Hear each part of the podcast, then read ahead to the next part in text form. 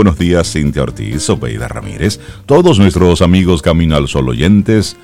Buenos días. Buenos días, Rey. Buenos días, Cintia, Laurilla, nuestros amigos, amigas. Eh, un viernes hoy muy especial, ¿eh? Amaneció con un aguacero, pero rico, de esos aguaceros así como constantes. Con tormentas eléctricas. También la tormenta no la escuché mucho, ¿no? No, estabas entonces profundamente dormida. Buenos días, sí. Sí, yo duermo profundamente. Hola, Eso está bien, así se descansa. Buenos días. Yo sí lo escuché. Y lo que no escuchaba, pues Tommy se aseguraba de que yo lo escuchara.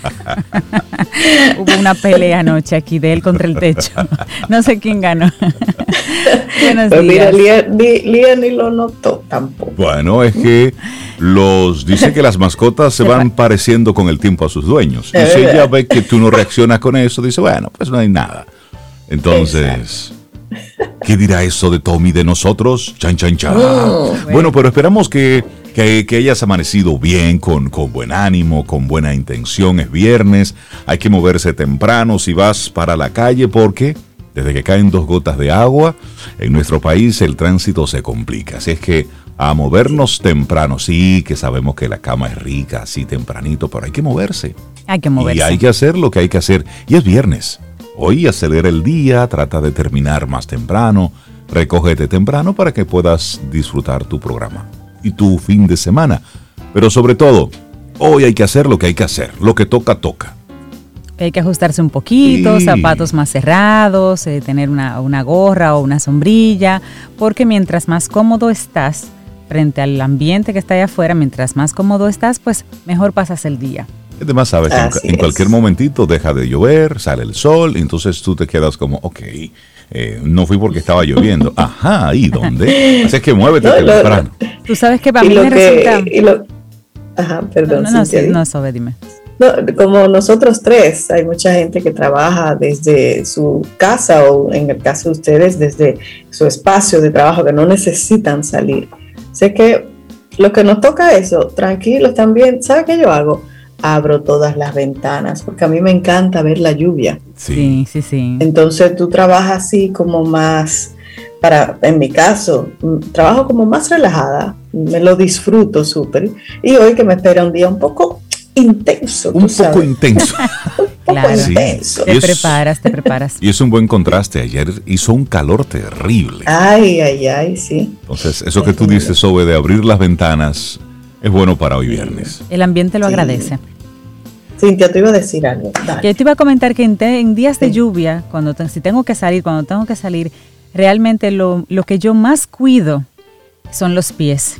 Me gusta sentir los pies entonces bien encerrados, bien abrigados, porque siento que mientras los pies están sequitos, pues no hay inconveniente. Tú te mueves, eh, previenes, la, previenes cualquier tipo de inconveniente de luego de salud por, por un chubasco que te caiga encima. Entonces, pues valida tú, ahora que está la calle así, qué elementos tú tienes que tomar en cuenta que normalmente no haces porque como hoy está lloviendo, pues si cambias de calzado, si utilizas una sombrilla más grande o si te pones un abrigo, un impermeable. Algo que te acomode el día para que no sea ese el elemento distractor de hoy para ti. Y si tienes el privilegio de andar en un vehículo, bueno, pues apoya al peatón, cede el paso. si ves un charco, frena, no mojes al que va caminando. Eh, sea agradecido del privilegio que tienes de, poder contar con un, con un artefacto que te lleva del punto A al punto B sin que te mojes, sé agradecido por eso. Sí que tú lo pagaste o lo estás pagando, sí, de tu esfuerzo, sí, sí, todo eso. Pero sé agradecido porque tienes los recursos para ello. Pero también cuida al peatón, cuida al que está en la calle, al que está haciendo lo posible por llegar a su trabajo seco. Entonces también cuida, cuida a esa persona. Si hoy sobre tu techo caía la lluvia, pues ponte contento, significa que tienes un techo son motivos para, ser agradecidos y solidarios con el que no lo tiene y buscar la forma de apoyar a los demás. Y así que arrancamos nuestro programa Camino al Sol. Hoy el tema que te proponemos comienza por ti y el resto se irá acomodando contigo. Y no es nada relacionado con ser egoísta y demás, sino como, como te dicen los aviones, póngase usted su oxígeno y asegúrese de que usted está bien para que pueda ayudar a Por supuesto. Es que solo cuando está uno bien, cuando uno está equilibrado, cuando uno está como en bienestar, es la única manera de que tú pueda transmitírselo al otro. Si no, ¿qué, le vas a dar? Dos personas desorientadas, ¿para dónde van? Exacto, a desorientar a otros. Exactamente, entonces ubíquese usted, oriéntese, ¿eh? póngase en situación, tiempo y espacio, y entonces luego puedes guiar a otros. Y entonces la actitud Camino al Sol que acompaña al tema del día es autocuídate, es decir, date autocuidado, protégete, cuídate en todo el sentido de la palabra. Y así arrancamos entonces nuestro programa Camino al Sol. Son las 7:11 minutos, es viernes, estamos a 18 de junio. Arrancamos nuestro programa como Iniciamos siempre. Camino, al Sol. Estás escuchando Camino al Sol.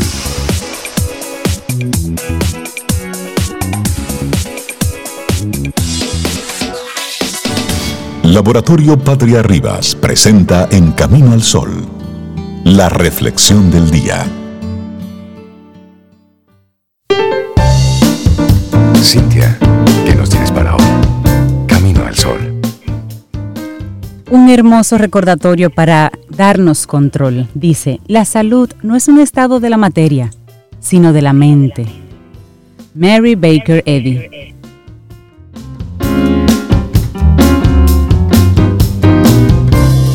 Nuestra reflexión para esta mañana.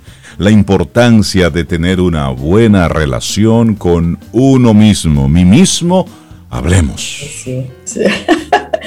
Mira, tenerse en cuenta, valorarse y dedicarse tiempo son aspectos fundamentales que no podemos olvidar en nuestro día a día, porque tener una buena relación con uno mismo es fundamental para sentirse bien y para crear vínculos sanos con los demás.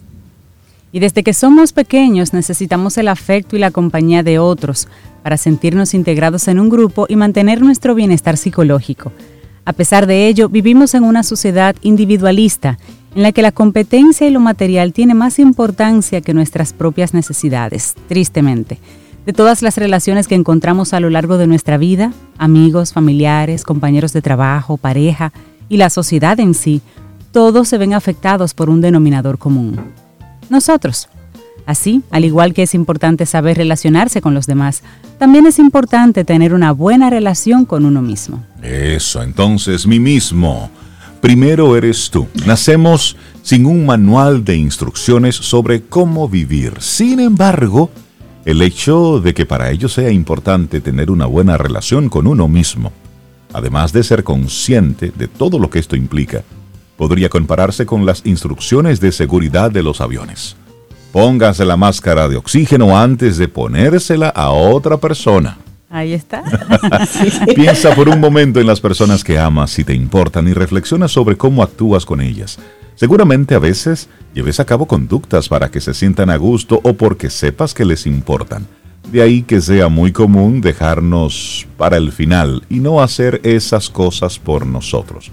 No obstante, aunque está ignorado e infravalorado, siempre hay tiempo para mirar a los ojos de nuestro propio ser y conectar con quienes somos, libres de distracciones. Eso sí, no podemos olvidar que vivimos en una sociedad líquida, como decía Bauman, esa en la que lo superficial y lo efímero configuran nuestro estilo de vida esa en la que la interacción social y digital hace difícil el acto de desconectar por el temor a perderse y descubrir todo lo que somos en esencia. Claro, una sociedad que demanda un yo egocéntrico que merma la capacidad de relacionarse de verdad y en la que la relación con uno mismo se encuentra totalmente distorsionada. Ahora bien, desconectar de lo digital, del mundo de la apariencia y lo superficial, es necesario casi de manera urgente. Hay que tener un espacio propio para aclarar y simplificar nuestro mundo, aunque bien es cierto que esto conlleva tiempo. Por esta razón, de vez en cuando debemos hacer un alto en el camino para pensar y chequear cómo estamos, sobre todo cuando nuestras circunstancias y necesidades cambian. Por ejemplo, cuando se está bajo demasiado tensión, es necesario saber cómo relajarse y tomar respiro. Y para ello es recomendable tener grabada en nuestra mente la siguiente frase. Atención, hoy no estoy para nadie porque hoy me necesito. Hay una canción, ¿eh? hay una canción que dice así, hoy no estoy para nadie. Que Ese tiene una connotación romanticona ah, y va por Esas son de la de trapear, la canción de trapear, de limpiar, de la que usa ah, la doctora Dalú. Camboy Esteves. sí, a mí me gusta Camboy Esteves. Es más, esa es la que vamos a poner sobre. Después de la déjame buscarla, a ver si está ahí. Hoy no estoy, hoy no para, estoy para nadie. Okay. Déjame repetir la frase, porque vamos me con la frase de eso. Hoy no estoy para nadie porque hoy me necesito. Eso. Ahí está. Otra cosita es que cuides tu diálogo interno. Uno de los aspectos más importantes que tenemos que cuidar para tener una buena relación con nosotros mismos es la forma que tenemos de hablarnos, es decir, ese diálogo interno, ese que está influenciado por lo que otras personas nos dijeron cuando éramos pequeños y que a medida que crecemos da forma a la relación que tenemos con nosotros. ¿Cómo te hablas? ¿Qué cosas te dices? ¿Qué palabras, qué términos utilizas para ti? ¿Te criticas y culpas? ¿O más bien te felicitas y te tratas con amor? Equilibrar la balanza, de eso se trata. Bueno, si cuando éramos unos niños nos estimularon para satisfacer nuestras necesidades e intereses personales sin olvidar las de los demás, seguramente desarrollemos una base saludable para nuestra propia relación. Esa en la que nosotros también somos importantes, nos respetamos y nos tenemos en cuenta. Sin embargo, no suele ser la norma. Existen muchas personas que no se han preguntado cómo están, cómo se encuentran y hacia dónde se dirigen, aunque nunca es tarde. O también existen esas otras que solo tienen reproches y comentarios negativos hacia sí mismas. Lo importante es dejar de latigarse, aceptarse y regalarse un sano amor propio la terapia cognitiva conductual, la meditación y la reflexión diaria pueden ayudar mucho en esto. Y una frase de Ramón y Cajal. Todo hombre puede ser, si se lo propone, escultor de su propio cerebro. Mm. Y ahora, como siempre, compartimos cómo entonces desarrollar una relación más fuerte contigo mismo. Una relación saludable y equilibrada con uno mismo es la capacidad de valorarse saludablemente como persona y aceptar tanto las fortalezas como las debilidades. El proceso para lograrlo puede ser diferente para cada persona, pero existen algunos puntos en común que debemos tener presente y lo vamos a compartir ahora. El primero, autoconfianza. La confianza es muy importante. Tienes que poder respaldarte y creer en ti, incluso si terminas cometiendo un error o tomando una decisión equivocada. La confianza se nutre de saber que podrás aprender de ella, corregirla y continuar avanzando. Y también significa confiar en tu intuición y saber que tienes las respuestas en tu interior. Y la autoconfianza me recuerda a una entrevista en la que participó un actor importante y le decían, ¿cómo tú tienes una vida tan, tan plena, tan bonita, bien tan desarrollada? Y él decía, bueno, dos palabras, decisiones correctas. Sí, pero ¿cómo tú llegas a ese punto así de tomar las decisiones correctas? Una palabra, experiencia. Ok, pero entonces la experiencia, ¿cómo la consigues y demás? Dos palabras, decisiones equivocadas. Decisiones equivocadas te da la experiencia para tomar decisiones correctas. Claro. Así que no se puede tener miedo a fallar. Otro elemento, amarte a ti mismo. ¿Qué significa amarte a ti mismo en realidad? Se trata de conocer tus defectos y tus virtudes, saber quién eres como persona, tus valores y tus principios fundamentales, y creer que eres capaz, porque eres un ser con la capacidad de amar, de crear, de sentir y de creer. Buenísimo. Luego, pasar tiempo de calidad con uno mismo, conocer cómo te gusta que otros te traten, es una gran guía. El tiempo que tomas para la autorreflexión, para estar contigo a solas, es clave para comenzar a cambiar hábitos y conductas que no te hacen evolucionar como persona. Para ello, reserva unos minutos al día para tener una cita contigo.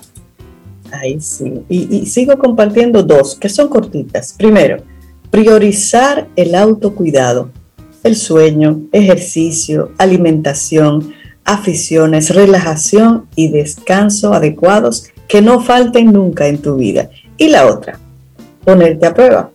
Anímate a crecer, a ser y ser mejor. arriesgate, sé valiente y da un paso para hacer aquello que tanto deseas y que el miedo te ha estado limitando. Sé que ponte a prueba. Otra sugerencia, hacer clic en el botón de reinicio o apagado. Desconectarte de las redes sociales y apagar el ruido mental de nuestro día a día tiene muchos beneficios psicológicos. La meditación o un paseo por la naturaleza son otras alternativas. Lo importante es divertirse en el proceso, y es otra recomendación. El autodescubrimiento es un proceso diario que dura toda la vida. Disfrutar de este proceso de introspección te va a ayudar a seguir adelante en tu crecimiento. Eso sí, desde el respeto y siendo conscientes que no todo será un camino de rosas. Hay una frase de H.W. Shaw que dice, conocerse a uno mismo no solo es la cosa más difícil, sino también la más incómoda. Así es, y tener una buena relación contigo mismo es un viaje que dura toda la vida. Si sientes un amor incondicional por tus familiares o seres queridos, también tienes que experimentarlo por ti. Y terminamos esta reflexión con una pregunta, Zoe. Una pregunta que para este viernes, bueno, que nos la tomemos así cada uno de nosotros. Y ahí les va esta pregunta. ¿Te atreves a mirar hacia adentro para descubrirte y determinar quién eres? ¿Te atreves? ¿Te atreves? La importancia de tener una buena relación con uno mismo, de la autoría de Gema Sánchez Cuevas. Nuestra reflexión en el día de hoy. Laboratorio Patria Rivas presentó En Camino al Sol, la reflexión del día.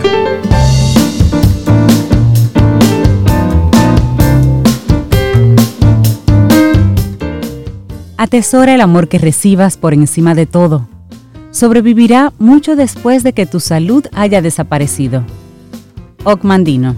Vamos avanzando, esto es Camino al Sol y le damos los buenos días, la bienvenida buenos días y la bienvenida. ¿Saben a quién? Al príncipe de las terrenas, el señor Daniel Abreu. Buenos días, Daniel. Daniel, buenos días, ¿cómo estás? buenos días, excelentemente bien. Ustedes saben eh, de quién yo soy príncipe, quién se está declarando como la reina de las terrenas. ¿Quién? ¿Quién? ¿Quién? Una ceiba, un árbol que hay aquí. No me digas. Aquí hay, aquí hay una ceiba que yo he estado colaborando con la Alcaldía de las Terrenas, eh, la Sociedad Ecológica del Cibao, que nos ha dado mucho apoyo, y también eh, con la Academia de Ciencias, quienes están determinando que aquí en las terrenas hay uno de los árboles más impresionantes y más longevos del país, hasta donde se ha podido encontrar. Se está estimando que hay un árbol de entre 800 y 1000 años de edad. Wow. Y con una altura de cerca de 35 metros de altura. Estamos hablando de un gigante extraordinario y es muy, muy interesante que yo le mando una foto eh, al alcalde de unas tomas que hemos estado tomando con dron y todas las cosas. Y el alcalde me responde, aquí está su majestad, la ceiba. Ajá. qué bonito. ¿Y dónde está localizada? ¿Y cómo se determina la longevidad de, ese árbol? En la, en la, zona de Playa Bonita. Es un estimado. Eh, es un estimado. Eh, se toma como referencia otra medición que se hizo para una ceiba igual de impresionante que hay en Santiago. Okay. y se, analizan el tamaño de las raíces, el tamaño del tronco. La medición más exacta eh, tendría que usarse unos equipos láser, o sea, sería una cosa demasiado eh, sofisticada. Entonces, eh, se analizan las especies que, que, están viviendo en esta ceiba, así que estamos ahí colaborando para que se declare esta ceiba como monumento natural de la República Dominicana. Así que, nada, ya, ustedes saben a, quién yo respondo aquí. a esa, a esa majestad. Qué bueno, qué bueno. Y, la lluvia por allá por las terrenas es una pregunta obligada en el día de hoy, que es viernes. Aquí amaneció lloviendo, que ah, hacía falta como, como en casi todo el país. Así que muy, muy agradecido de la lluvia. Y hablando de lluvia y de agua, hay una noticia muy importante que, queremos compartir. Y es que el Ministerio de Medio Ambiente de la República Dominicana ha vuelto a emitir una nueva resolución, porque no es la primera, eso hay que decirlo, una nueva resolución protegiendo este país interesante, señores. Se tiene que emitir una resolución para proteger un área protegida. En el caso de República Dominicana es necesario porque estamos hablando de Valle Nuevo. Valle Nuevo, para quienes no saben, Valle Nuevo es posiblemente el lugar de mayor importancia ecológica y social para todo este país. ¿Y por qué digo eso? Porque estamos hablando de que en un parque eh, nacional de unas cuantas decenas de kilómetros nacen prácticamente todos los ríos importantes de la República Dominicana. estamos hablando de que en Valle Nuevo, en Constanza, nada más y nada menos que nace el río Yaque del Norte, nace el río Yaque del Sur, nace el río Yuna y nace el río Nizao, que abastecen a todas las presas importantes del país, a todas, sin excepción. Es decir, que si en Valle Nuevo se deja de producir agua, el agua se acabó en este país. Así es. Así, así de, sencillo y de directo. Eso, porque tenemos que decir las cosas como son porque a veces no se entiende la importancia y es asombroso que en un solo lugar nazcan casi todos los ríos importantes de un país entero. Eso es impresionante. Eh, que, en, que, en, ese pedacito de tierra se concentre el nacimiento. Estamos hablando, miren, para que Y nos hace muy vulnerables, Daniel. Por eso hay que cuidar esa, esa zona. Exactamente. Miren, el agua que usan más de 7 millones de dominicanos, 7 millones de dominicanos, porque eh, estamos hablando de que toda el agua que va a Santo Domingo, San Cristóbal, Baní, San Juan, San Francisco de Macorís, Salcedo, Villatapia, Tenares, Santiago, Moca, Navarrete, Esperanza, Montecristi, toda el agua que va a estos lugares del país depende de Valle Nuevo. Entonces, en Valle Nuevo hay una larga historia de eh, ocupación. Por un lado, a ver, eh, hay una parte que, que, es importante observar y es que en Valle Nuevo, desde hace décadas y décadas y décadas, viven familias desde mucho antes que se tuviera conciencia de que ahí nacían eh, tantos afluentes eh, de, los ríos principales del país. Pero una vez se declaró a Valle Nuevo como zona protegida, muchas personas siguieron viviendo ahí. Y eh, parte de las personas que viven ahí cultivan ahí. Y lamentablemente uno de los métodos de cultivo de nuestro país es lo que llamamos el conuquismo. Exacto. Que es tumbar los árboles, quemar una parte de la zona para, para sembrar. Y esa práctica se ha estado haciendo en Valle Nuevo durante mucho tiempo. Entonces, eh, es motivo de, de, alegría que el Ministerio de Ambiente ha vuelto a tomar su responsabilidad y eh, la vez anterior que esto ocurrió fue en el 2016. Daniel, eh, pero ¿cómo quedan esas personas que estaban ocupando ese espacio antes de que fuera un espacio protegido? Porque entiendo que si yo estoy en un solar y lo compro y resulta que luego es un espacio protegido, ok, yo tengo que salir, pero ¿qué compensación recibo? Porque de repente quizás ahí está mi medio de producción y de vida. No es simplemente recoger y retirarme. Esa ha sido una de las razones por las cuales los intentos anteriores no han dado fruto en parte entonces, esta administración en esta resolución contempla otorgarle tierras y facilidades en otros lugares con buenas condiciones productivas para las personas que viven en Valle Nuevo legalmente y que tienen cultivos en Valle Nuevo legal, para que puedan trasladarse a otro lugar. Y le están dando incluso, Daniel, 100 días para que se retiren. 100 exactamente, le están dando 100 días a las personas que ya tienen cultivos. Se les va a permitir hacer como su última cosecha antes de, retirarse.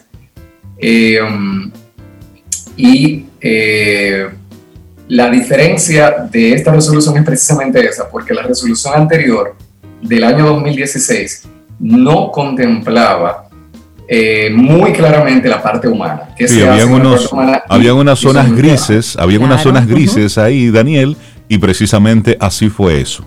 Es decir, claro. Todo el mundo se quedaba como, ok, pero ¿qué vamos a hacer con esto? ¿Mm? Claro, y, me voy, pero ¿a dónde me voy? ¿Qué me dan a cambio? O sea. Claro, entonces, eh, la, una, algo que yo aprendí hace un tiempo y que me ha ayudado a entender mucho los temas ecológicos es que no existe un problema ecológico que en el fondo no sea un problema económico y social. Es decir, cuando hay un problema ecológico es porque los humanos no nos hemos puesto de acuerdo en la parte económica, la parte social, y eso es lo que ha pasado en Valle Nuevo. Así que eh, una felicitación al Ministerio de Ambiente y, y ojo, una felicitación parcial porque eh, lo que estamos esperando es poder felicitarlo después de 100 días y decir lo hicieron. Eh, esto lo estamos diciendo porque nosotros como ciudadanos tenemos que estar enterados de cuáles son las acciones que está haciendo el gobierno y cuáles son los compromisos que está asumiendo. Entonces, en esta semana el gobierno se ha comprometido a realizar esa acción en Valle Nuevo. En, en unos 100 días nosotros vamos a volver a hablar de esto y ver hasta qué punto realmente se ha cumplido. Y miren, que quizás eh, nosotros los humanos modernos, los dominicanos, eh, no siempre hemos estado tan conscientes de lo que representa Valle Nuevo, eh, aunque cada vez más, vale decir, y hay muchas personas que han, que han ejercido activismo para que esto, para que se dé el valor a Valle Nuevo.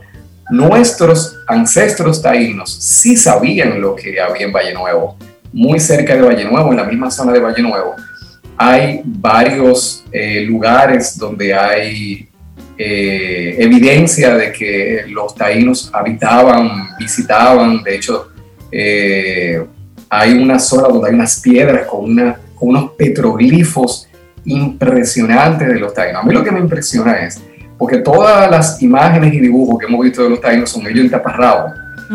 sí. ¿Alguien me puede decir cómo subían los taínos a Valle Nuevo? Y aguantaban ese frío. ¿Cuál era la vestimenta de los taínos? Porque es interesante. Nosotros tenemos la idea de que los taínos andaban casi en cuero todo el tiempo. Pero ¿cómo subían los, taínos? Señores, en Valle Nuevo la temperatura puede bajar a menos cero. Claro. A cero grados y menos de, de cero grados. Imagínense ustedes. O sea que ahí tenemos un misterio que resolver. Pero creo que es, es importante esa resolución para proteger algo que debe estar protegido y que pensábamos que estaba protegido, pero no estaba siendo protegido, con las autoridades que no estaban protegiendo lo que tenían que proteger. Entonces, dicho esto, es, es vigilar, es, es observar, y ahí entra la importancia de nosotros como ciudadanos, no, no perder el ojo. Por años hay espacios donde en, Valle Nuevo tú puedes ir, quedarte, conocer la zona. De hecho, como parque, eh, tiene una serie de reglamentaciones para tu visitar, para tu subir. Eh, de hecho, hay, competencias, la de los 100 kilómetros, por ejemplo, de, de, este ultramaratón, exacto. Es decir, actividades que buscan es que la gente conozca, pero que cuide al mismo tiempo. Pero todo esto todo esto está atado directamente a nosotros como ciudadanos. ¿Cómo podemos eh, estar vigilantes, pero al mismo tiempo las autoridades locales, las autoridades en sentido general, cómo le da el soporte y el apoyo necesario a esas familias que ya estaban ahí? Ese componente social, si eso no se resuelve, al poco tiempo van a volver, porque, ok, ¿dónde vivo? ¿De qué voy a vivir? si mi familia a través de los años, esto es lo que siempre ha hecho. De hecho, cuando tú vas hacia la, estás en, Valle Nuevo, llegando hacia las pirámides, bueno, pues tú ves lo que antes eran unas edificaciones y ahí lo que quedan es ruinas, pero antes eso era una especie de aserradero. Es decir, antes de que fuera todo eso una, una zona protegida, bueno, pues era usufructuada por, por alguienes. Entonces, y mucho de eso todavía queda. Es buscar, como dices muy bien, Daniel, una respuesta social a esa gente que está ahí. Claro, y yo de hecho quiero compartir un pequeño testimonio familiar para que hay que hacer un balance entre lo personal y lo colectivo, lo comunitario. Mi familia es de Constanza, de parte de madre. Eh, y de hecho, de parte de padre medio también. Mi, mi, mi abuelo fue síndico de Constanza en los años 70. Respetuosamente, ah, Daniel. Del Principado te va bien. Del Principado, ¿viste? Él, viene con eso en la sangre. Es, una, ahí, ahí teníamos una sucursal. De, sangre azul, le dicen. Yo no conocí a mi abuelo porque lamentablemente mi abuelo, mi, eh, Blas Abreu, murió antes de que yo naciera, pero él fue síndico de Constanza. Y antes de eso, eh, lo que tenía mi familia era un aserradero de, de, ahí en esa zona, cerca de Valle Nuevo. Y en los años de Balaguer, eh, en, las primeras gestiones de Balaguer, Balaguer eliminó el aserradero de nuestra familia. Eso fue un golpe familiar que dejó a la familia por supuesto. era el sustento era el negocio de la familia. Sin embargo en retrospectiva eso fue lo mejor viendo todas las variables lo mejor que pudo pasar aunque fue algo muy difícil para nuestra familia, bueno, yo no lo viví, pero todo lo que me han contado, eh, pues al final la familia se reorientó, buscó otros negocios, otra forma de hacer, se encontró otra tierra y después de 10 años pues nada pasó. es decir, que y al final esa tierra quedó protegida como durante mucho tiempo como tiene que ser. Entonces, digamos que también aquí eh, me, toca muy personal este tema y a veces hay que hacer sacrificios inteligentes tomando en cuenta, eh, ahora la ventaja es que, que, las autoridades actuales por lo menos sí están contemplando un apoyo a las familias actuales, que esperamos que sí se cumpla. Y eh, también aprovechando que, hemos introducido este tema taíno y, y, conectando con estos tiempos, es bueno que tomemos en cuenta que este domingo tenemos algo especial a nivel de la naturaleza, a nivel de los ciclos de temperatura que ya estamos sintiendo en República Dominicana y es que formalmente, oficialmente, el domingo entramos en verano. En República Dominicana entramos por adelantado. Es, este domingo. Nosotros entramos en enero, en enero. Todo el calor, todo el calor anterior. Ayer pensaba que me moría. Sentía que me derretía. El verano ni siquiera ha entrado oficialmente. Ay, ay, ay. el domingo es lo que se conoce como el solsticio de verano. Es decir, el domingo es el día más largo del año. El atardecer más tarde que tenemos en el año entero, lo tenemos este domingo. Es el día donde hay más luz eh, durante todo un día y por tanto era un día de mucha celebración para, para todas las culturas indígenas, los cicuayos, los taínos, los macoríes que vivían aquí. Celebraban mucho ese día porque era un día que simbolizaba la fecundidad, la, la fuerza de la tierra. Así que eh, cuando estemos en medio de este calorazo, recordemos que muchos de nosotros celebramos este día y que la gente del hemisferio sur está entrando en el invierno y nos envidian. Que no se nos olvide eso. Daniel Abreu, muchísimas gracias por ese, ese recordatorio y gracias por el tema. Valle Nuevo, Madre de las Aguas, para nosotros hacer conciencia sobre todo esto. Que tengas un excelente fin de semana. Para iniciar tu día, camino al sol.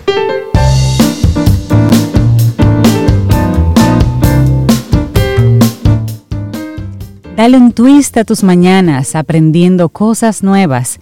Algo nuevo, por ejemplo, en nuestro segmento Quien Pregunta Aprende con Escuela Sura, de nuestros amigos de Seguro Sura, donde tocamos temas de actualidad aportando al bienestar de ustedes, nuestros Camino al Sol oyentes. Próximo, próximo segmento, el próximo miércoles.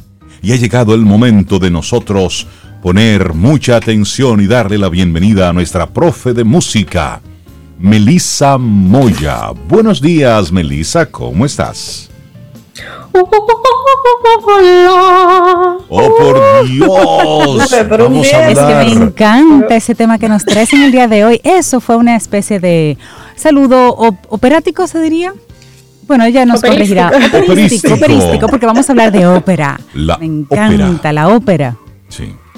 Claro que sí, sucede que nosotros hemos estado dando recorrido por el barroco, que es una es la música que, eh, bueno, es un movimiento que en todas las artes está en el siglo XVII, de 1600 hacia 1750 aproximadamente. Y eh, precisamente en este periodo es que nace la ópera, que es uno de los artes más completos que Melissa, tienes la gran responsabilidad de instruirnos que lo más cerca que hemos estado de la ópera ha sido con Carlos Alfredo. Recuerda, con el merengue aquel de la ópera. Y cuando lo premian ese, y cuando lo premian ese en alfombra roja todavía nadie lo ve. Eso. Entonces, vamos, oriéntanos sobre la ópera. Bueno, la ópera es un drama enteramente cantado y combina géneros que ya para ese entonces existían, teatro, danza, canciones, y tenía muchos más elementos, escenografía, vestuario. Y la ópera surge como un intento de recrear la antigua tragedia griega entonces, anteriormente, aunque sí habían eh, piezas que, unían música y danza, por ejemplo, eh, discursos de, de, Sófocles se cantaban, también habían dramas litúrgicos en la Edad Media que se cantaban eh, y, también los dramas del Renacimiento. Pero es con la ópera que, que, este arte es como que se completa más con todos los demás elementos y también con más dramatismo con un nuevo estilo en las canciones, porque recordemos que en el barroco una de las finalidades era llevar las emociones a la audiencia. Entonces, eh, vamos a dar un recorrido de cómo esto se da. Eh, nosotros tenemos hacia la época un compositor, Giulio Caccini, que lo habíamos mencionado anteriormente, y él escribe muchas canciones para solista. Y lo hace con textos estróficos, o sea, textos que tienen basados en estrofas. Y a estas canciones les llamó arias, que lo significa aires en italiano, y es lo que nosotros vemos mucho en las óperas, que hay una cantidad de arias, de canciones de ese tipo. Entonces, eh, luego hubo un antecedente que fue bastante determinante en la ópera y es el intermedio. ¿Qué pasa? En aquel entonces no habían cortinas como ahora en los teatros para... Se se cierra el telón. Exacto, para hacer las divisiones de escena, para dar también como esa referencia de que pasó el tiempo. Entonces, como no había eso, lo que se hacían eran unos intermedios, que eran unas piezas que se, se ejecutaban entre, o sea, antes y después de cada acto. Entonces, eh, para ocasiones relevantes, de hecho, eh, eh, eran montajes bien elaborados, que tenían diálogo, música, coral también para solistas. danzas, vestuario, escenografía, que estos son los elementos de la ópera. Pero ya la ópera tiene un canto más dramático, tiene un argumento, y bueno, aquí en este mismo periodo, eh, los intermedios más eh, famosos fueron eh, La Peregrina, que fue producida, compuesta y coreografiada por Emilio de Cavalieri. Eso fue en 1589 en Francia. Eso fue justo antes del siglo XVII. y se compuso para la boda del duque Ferdinand de Medici que, que, sí, que heavy sería, ay sí, yo voy a casarme, me gustaría que para mi boda tú me monte un musical ahí, por favor. sería muy heavy. Pues en aquel tiempo sí se hacía. se puede, se puede. Hablando de la ópera, sería muy heavy. Sí, sí, sí. sí. Siglo XVI, tú sabes, heavy. Y bueno, eh, después de esto, entonces, el poeta Ottavio Rinuccini y también el cantante y compositor Jacopo Peri, eh, ellos tratan de rescatar las tragedias griegas, entendiendo que se cantaban en su totalidad y recrearon este género. Entonces, eh, Rinuccini había hecho un poema, Dafne, entonces Peri toma este poema y lo representa en 1598 en el Palacio de Corsi y es aquí donde nace la primera ópera que toma como modelo las tragedias griegas. Era un drama puesto en escena, enteramente cantado, con música hecha para mover las emociones, eh, para llevar esas emociones que tenían los personajes. Entonces, en 1600 eh, también Peri musicaliza el drama de Leuridice, que es la primera ópera que se conserva en su totalidad, porque la anterior solamente podemos conservar algunos fragmentos. Entonces, em, es aquí ya, o sea, a principios del siglo XVII, donde, donde nace eh, donde nace la ópera, y Peri crea un nuevo estilo también que se llama recitativo, que se convierte en parte de la eh, esencial de la ópera. Y es como una composición que va como entre discurso y canción, o sea, que puede transmitir las emociones de los personajes efectivamente como, como lo hace la música de los antiguos dramas griegos, eh, asemejándose en cómo se entendía que los, que los poetas declamaban eh, esos poemas heroicos, por ejemplo. Entonces, e, este es, el, este es el origen de la ópera. La ópera tiene diferentes partes para que no, y sería bueno que después de este segmento nosotros nos diéramos una ópera, ¿verdad? Por supuesto. para, para también poder identificarla. Primero los actos, que son los que componen esa obra teatral. Todo, teatro, los teatros tienen, las obras teatrales tienen actos y están divididos en escenas. Eh, hay un primer acto generalmente donde se plantea una situación, ya en el segundo acto la situación se complica, en el tercero hay un desenlace, pero claro, en este tiempo, o sea, cuando surge la ópera, usualmente hay cinco actos. Ya es poco, o sea, después es que se va reduciendo a tres actos normalmente. Entonces, hay una parte que es la obertura, la parte inicial eh, de, la, de, la, ópera. Si me pueden. Ah, ok, sí. Eh, la parte inicial de la ópera y es una parte instrumental. normalmente es breve, sirve como introducción al espectáculo y eh, nosotros voy a poner un fragmento de una obertura muy famosa que seguro la hemos escuchado de una ópera de Bizet, Carmen. Mm.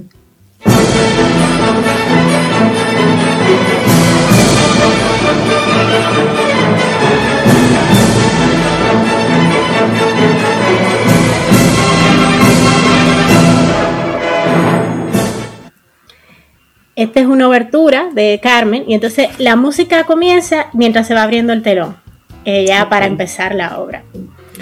Luego entonces los recitativos, que este, este tipo de composición que crea Jacopo Peri y que son partes cantadas por los solistas en que se desarrolla la acción. Recordemos que es como un texto casi declamado.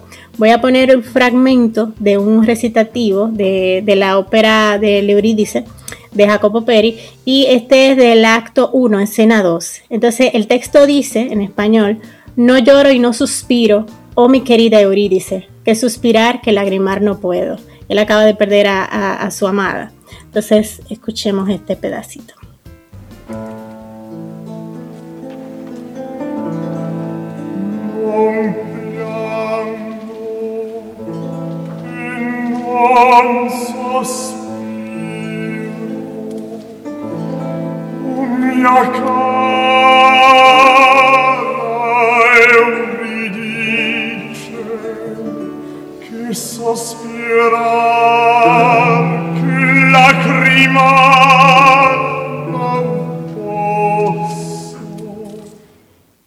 Que es un texto así como muy dramático, pero que parece como hablado. Y al mismo tiempo, Melissa, aunque no entendamos literalmente el idioma en el que se está interpretando, tú sientes el dolor, tú sientes la pena, la emoción, la emoción, la tristeza, sí. Claro, esa gente tenía un buen entrenamiento de voiceover. de aquello tiempo, lo que pasa es que no se grababa, pero. Qué mala. no, pero es en serio, es en serio. Y, es una de las cosas, recuerden que el, barroco es bastante dramático. Y una de las cosas que era muy importante para ellos era eso, de las emociones, de los afectos. Entonces, los intérpretes que rompían, además de tener una técnica virtuosa, tenían que expresar. Y aquí normalmente, Melissa, perdón, temas así de tristeza, lo que predominaba en esa eh, época. Bueno, este ejemplo de tristeza, pero más que, o sea, la, en la ópera habían diferentes emociones, no solo tristeza, tristeza, ira, amor, pero sí era mucho tema de amor sobre todo, eh, habían también temas pastorales, o sea, eh, pero, pero mucho de amor. Si, si ven, yo una vez que cuando estaba en España hay una biblioteca de música donde yo podía rentar, eh, tú podías coger a máximo tres DVD de ópera, entonces yo iba todos los miércoles, me llevaba tres DVD y al miércoles siguiente lo devolví y me llevaba otros tres. Y yo me tiré ópera, ópera ahí Eh, y, de verdad que fue eh, la, mayor parte incluso de lo que pude ver y cuando eh, uno estudia, pues se da cuenta de eso, de que la, muchos, por decirte mucho es de amor, mucho tiene que ver con amor. amor y desamor para transmitir emociones ahí. Y bueno, tenemos las arias, que son las partes más importantes y virtuosas de las óperas realizadas por solistas. Y eh, aquí en, esta acción el cantante expresa sus sentimientos. Le voy a hacer una pequeña demostración en vivo de una aria de Alcina, que es una ópera de finales del barroco ya, eh, de Handel. Y esta se llama A mi ocor. Entonces, lo que dice en español es, ah, mi corazón está encarnecido, eh, mi, mi, corazón está humillado, eh, me has dejado con el corazón eh, roto, estrellas, Dios es Dios del amor, es un traidor, pero le amo tanto. Oh, me ha dejado sola en llanto. Oh, ¿Por qué? Pero Dios. Dios mío. Eso es una cosa fuerte. Silencio que Melissa va a interpretar. Eso, de desamor full. Esto es en vivo, aquí en Camino al Sol. Y a capela. porque Sí, entonces hay algunas partes que, que a pausas que lleva, que es a propósito, por si acaso.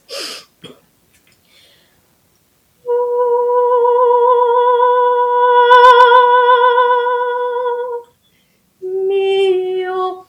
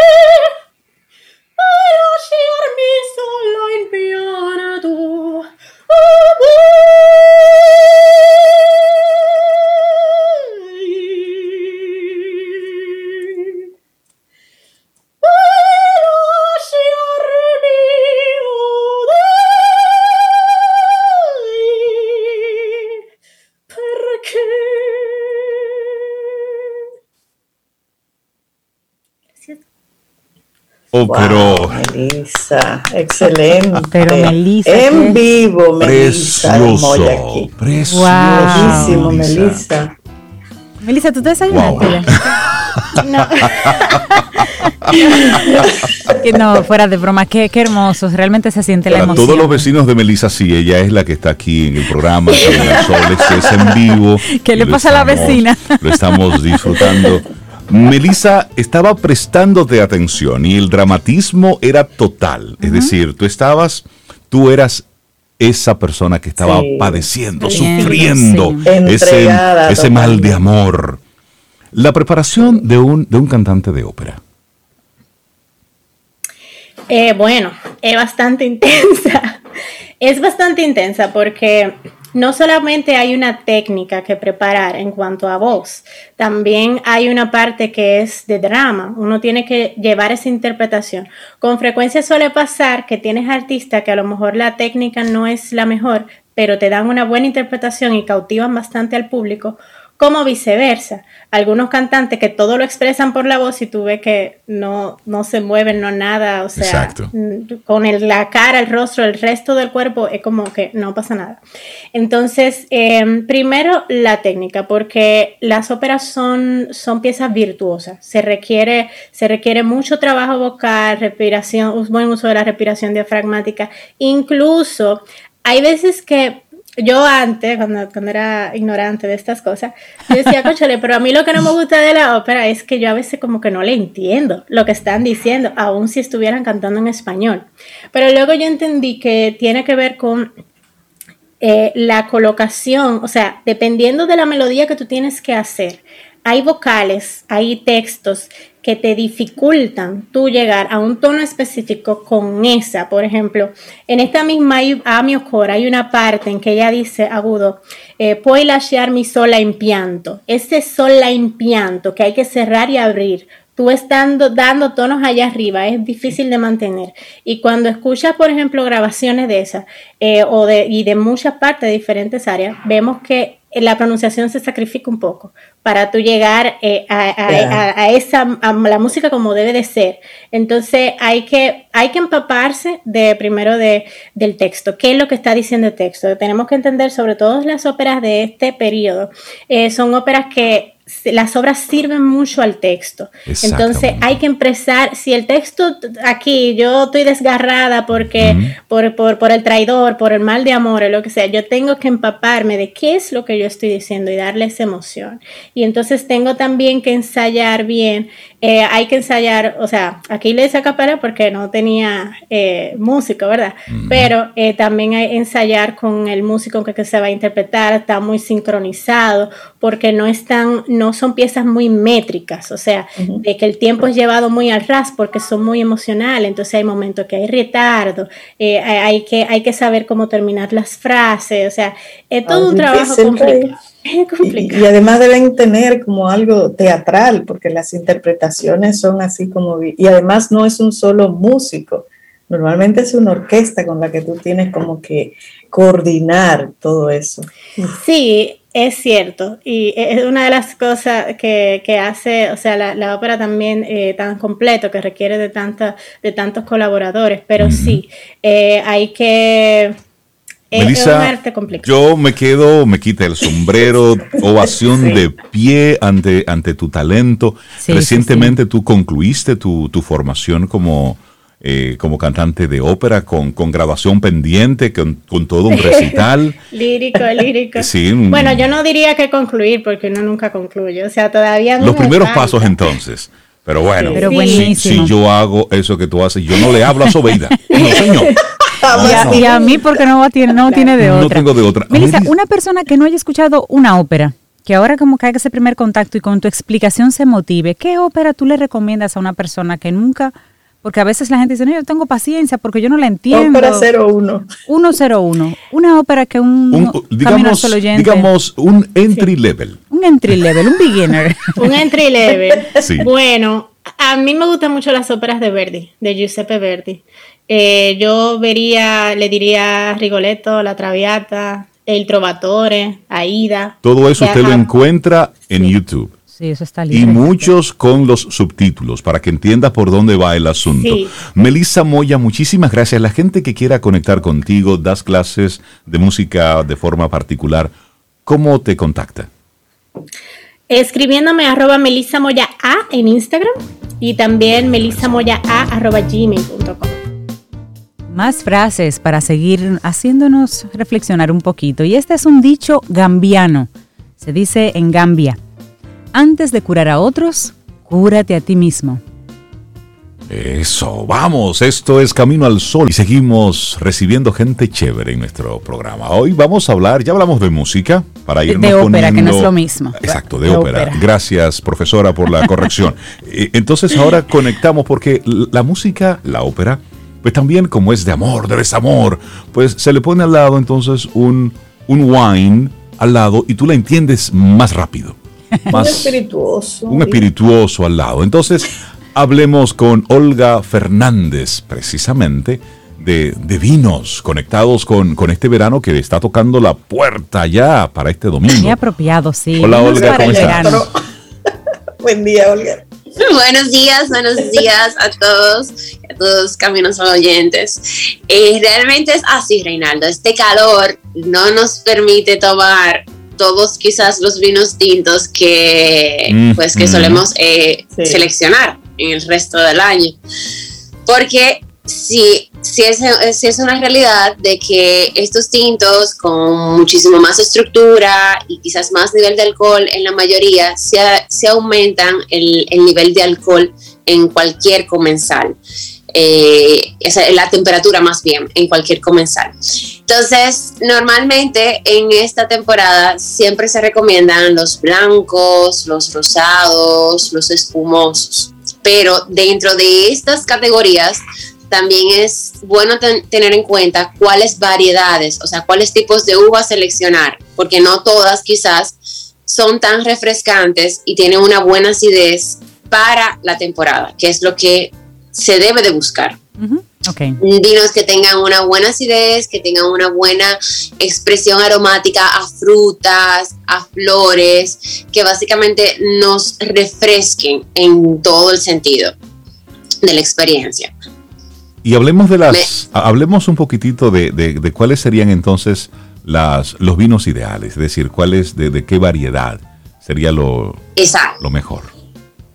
Entonces, variedades afrutadas con buenas ideas, por ejemplo, pueden elegir Sauvignon Blancs cuando vienen de Nueva Zelanda, que son, tienen un bunch de, de fruta y de frescura en nariz y tanto en boca por su acidez. La acidez lo que provoca es que nosotros salivemos al mismo tiempo eh, se entiende o son señales, por ejemplo, en el caso de los tintos, que un buen vino que te produzca esa acidez llama a la comida, no solamente está para consumir solo. Entonces, en el caso de los blancos, son buenos vinos, pues para este tipo de temporadas. Entonces el Sauvignon Blanc de, de, Nueva Zelanda, los Rieslings, por ejemplo, italianos, la uva Moscato para aquellas personas que quizás les gustan los vinos un poquito más afrutados en boca, más dulzones, sería ideal. Los oportos blancos, por ejemplo, pueden hacer cócteles con los oportos blancos, porque el, el, el caso del oporto es que tiene buena acidez, tiene buenos aromas, pero, eh, o sea, es bastante potente en cuanto a su nivel alcohólico. Entonces podrían hacer, por ejemplo, coctelería con el Oporto. Aquí también les traje algunos coctelitos que pueden usar para, para esto. Los albariños eh, españoles, esa es una variedad también, son bien recomendadas tienen más presencia de, flores que de fruta en sí, pero tienen una muy buena acidez y son bastante agradables. El pino grillo, el riesling, ya lo mencioné, son uvas italianas. El verdejo, para aquellas personas que aún quieren mantener un poquito más la estructura en boca, pero también quieren una buena acidez, o sea, quieren un poquito de los dos mundos, en el caso de esta variedad española. Estos son como los más que yo recomiendo dentro del verano en los blancos. Ahora, los rosados son una opción 1A, porque los vinos rosados, principalmente de regiones francesas, son vinos que tienen una muy buena acidez, tienen un equilibrio en cuanto a la fruta, un buen equilibrio en cuanto al aroma y, o sea, son perfectos para esta temporada. todas las zonas vinícolas básicamente que, que, que tienen eh, ya, que pasan por esta temporada, pues explotan más el consumo de vinos rosados en la misma. Entonces, una pregunta, porque el, el verano nuestro que no ha empezado es caluroso. Es decir, es... ¿eh? Hace, es un calor pelú. Es decir, usted se siente con un calor caliente. Entonces, tendemos a aumentar las temperaturas frías de aquello que consumimos. Es decir, nos gusta entonces, eh, si es un jugo, pues que esté casi helado. ¿Cuál es la temperatura apropiada en época de calor para nosotros tomar un vino? Bueno, la recomendación es que sea más fresco de lo normal, porque también incluso si sacamos la botella fuera de pues de la hielera o porque idealmente ya en esta temporada es hielera, de esa forma es que podemos mantenerlo. Si no, si lo sacamos de la, de la vinera, pues realmente va a perder inmediatamente la temperatura. Entonces lo ideal es, si lo estamos tomando en una terraza, en una piscina, en la playa, es que lo llevemos a 12 grados. 12 eh, o incluso puede ser 13 grados, 12, 13. ¿eh? Bien frito. Para que vaya el mismo perdiendo frío.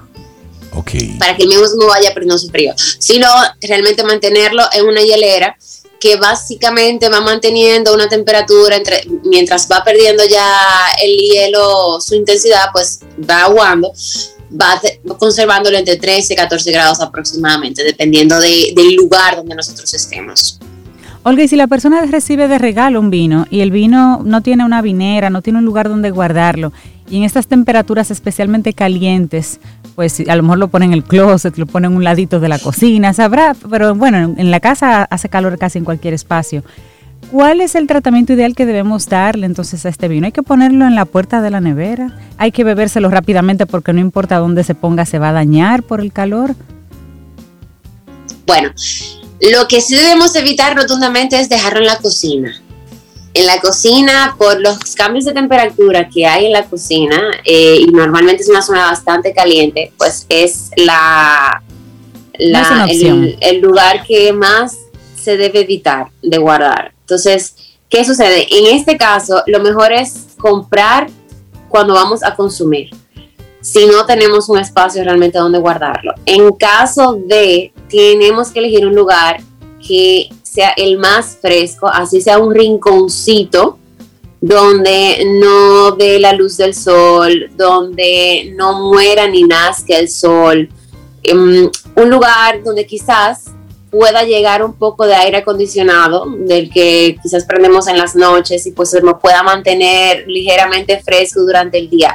Es tratar de buscar ese rinconcito en la casa. Pero, pero dilo, dilo, Olga, en el closet, mire, usted en, el, en el closet, al lado de ese abrigo que usted casi no usa, al lado de ese traje que es el killer que usted usa, póngalo ahí detrás, páguete agachadito ahí. Sí, en el closet, en el, sí, en el closet mucha gente suele guardar Ah, personalmente, yo, yo lo recomiendo. Tú eres tu vinera, yo sé. Pero, pero, pero puede ser una buena opción. Eh, lo que sí es, no recomiendo poner cerca de los zapatos. Gracias. Porque porque pueden haber, o sea, los zapatos pisan suelo, eh, mm. quizás eh, los olores, puede de una forma u otra llegar a, pues, a, hacer. Sí, sí, sí. Recuerden que el vino es un ser vivo. Sí, sí, el vino respira. te voy a regalar este vino. tus zapatos killer, tú puedes romper la botella. Cuando te regalen el siguiente vino, tú vas a preguntar qué tan lejos estaba esa botella de los zapatos.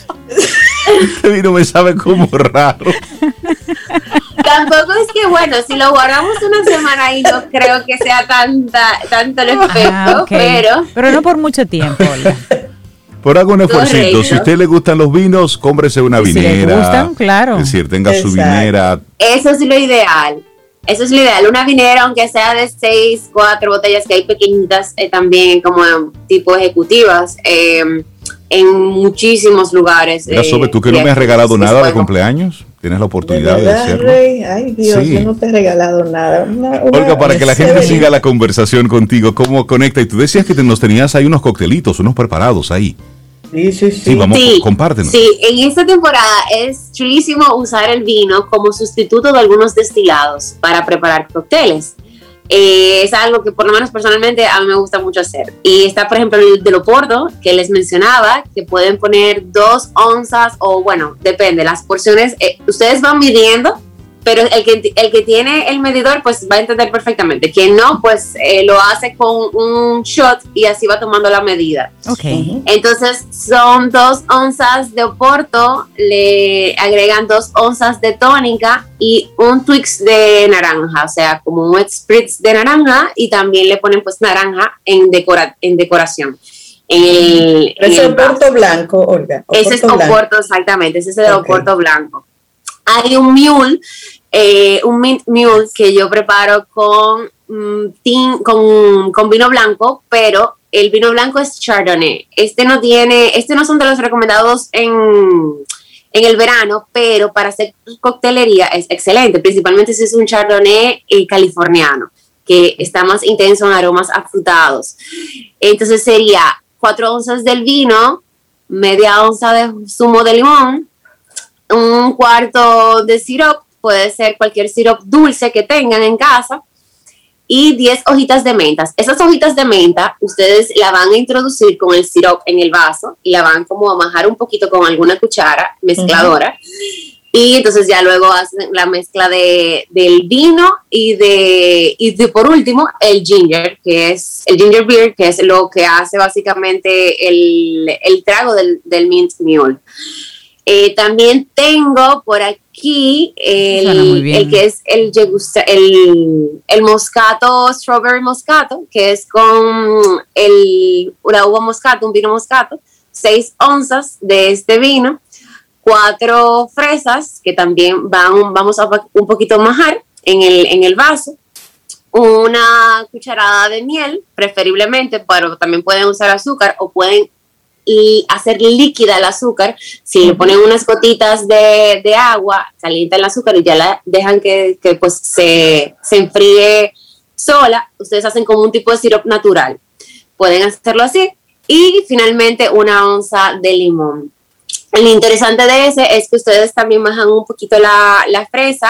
De último es que van a echar el vino para que todo, pues, todo se mezcle y le pueden poner unos trozos de fresa decorativos. Esos son mis most de... Pero se los voy a escribir para Por favor. Listo. y, que puedan, y que puedan compartirlo ya y que a quienes los radiodientes pues puedan encontrarlo en sus cuentas.